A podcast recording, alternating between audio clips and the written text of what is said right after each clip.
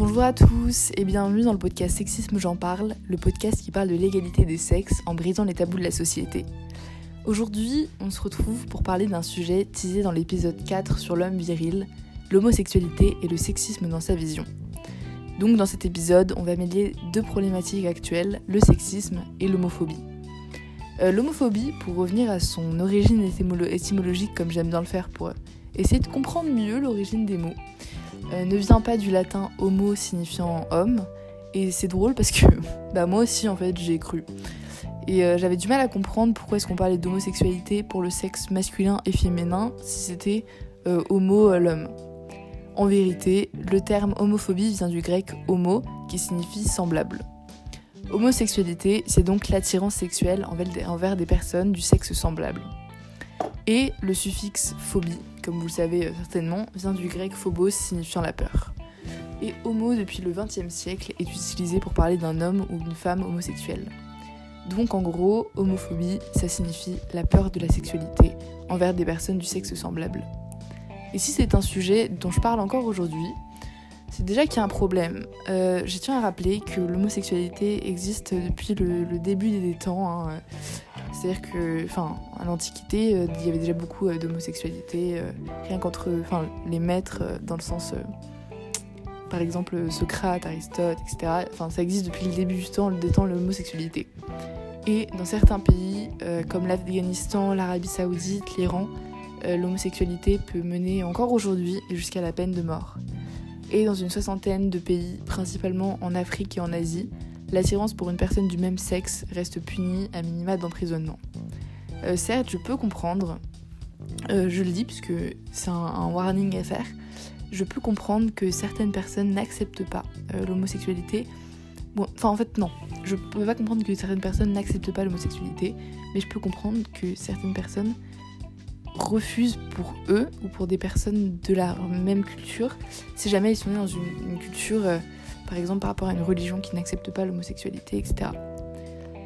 En France, on a la chance d'être libre juridiquement de notre orientation sexuelle, euh, donc d'être homosexuel, hétérosexuel, bisexuel, asexuel, pansexuel, etc.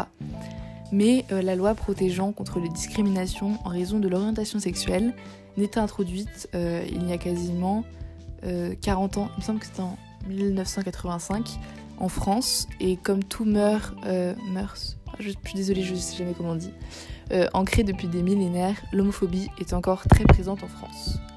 Euh, de plus, euh, en plus de sa présence, les actes homophobes prennent de l'importance en France. Et d'après les chiffres de l'association SOS Homophobie, les crimes et délits anti-LGBT ont subi une hausse de 12% en 2021. L'ironie dans ces actes d'anti-égalité, c'est qu'en plus d'être homophobes, ils sont aussi sexistes. Euh, TPD, une insulte utilisée fréquemment pour qualifier euh, en général des hommes. Or, euh, il faut constater que le terme PD vient de pédéraste, qui signifie d'après le Larousse un homme qui éprouve une attirance sexuelle pour les adolescents. une autre insulte encore plus vulgaire et que je ne prononcerai pas à l'oral, mais je vais vous l'épeler, qui est E-N-C-U-L, E texte aigu, vise à décrire d'après le petit Robert un homosexuel passif. Et ce qui est fou, euh, c'est que ces insultes sont utilisées dans la vraie vie, enfin vraiment dans la vie de tous les jours, sans même que les personnes qui les emploient euh, ne soient au courant de leur connotation. Et ces insultes montrent euh, que l'homophobie est sexiste.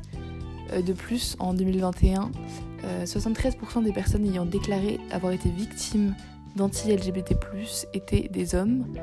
Même s'il y a donc 27% de femmes qui ont été victimes, ces chiffres montrent vraiment une réelle inégalité entre les sexes dans l'homosexualité. Euh, pourquoi euh, Parce que c'est une question qui se pose et qui devrait se poser.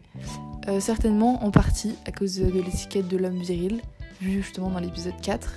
si vous n'avez pas écouté cet épisode, n'hésitez pas à aller l'écouter juste après, mais pour vous faire un court résumé, sachez que cette étiquette définit l'homme comme fort, dominant sexuellement parlant et comme courtois, qui s'appliquait au Moyen Âge, et donc au Moyen Âge, la norme était un modèle hétérosexuel.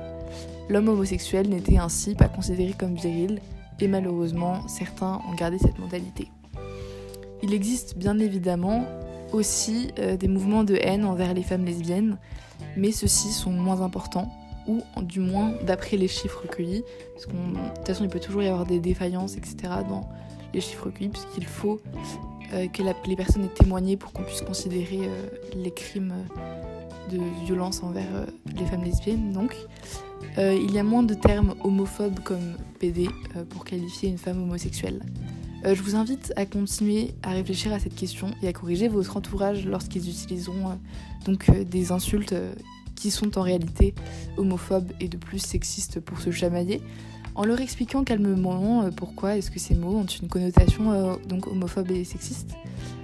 je vous invite aussi dans les actions du quotidien déjà vous-même en fait essayer de vous poser des questions parce que il y a des par exemple des stéréotypes dans les mentalités euh, sur euh, comment est-ce qu'un homme euh, homosexuel, par exemple, non, un homme homosexuel n'est pas toujours, enfin n'est même pas sensible, hypersensible, faible. Surtout, s'il vous plaît, si jamais vous entendez quelqu'un dire que qu'un homme homosexuel est une fillette ou quelque chose comme ça, si vous êtes euh, une femme ou même un homme, s'il vous plaît, défendez à la fois l'homosexualité et à la fois les femmes euh, et le sexisme euh, en, corrigeant cette personne. N'hésitez pas aussi, comme d'habitude, à mettre une bonne note au podcast sur les plateformes qui le permettent et aussi à engager la discussion sur les, termes, les thèmes pardon, abordés dans cet épisode et dans les précédents. Et n'hésitez pas, lors de ces discussions, à mentionner le podcast si vous prenez du plaisir à l'écouter.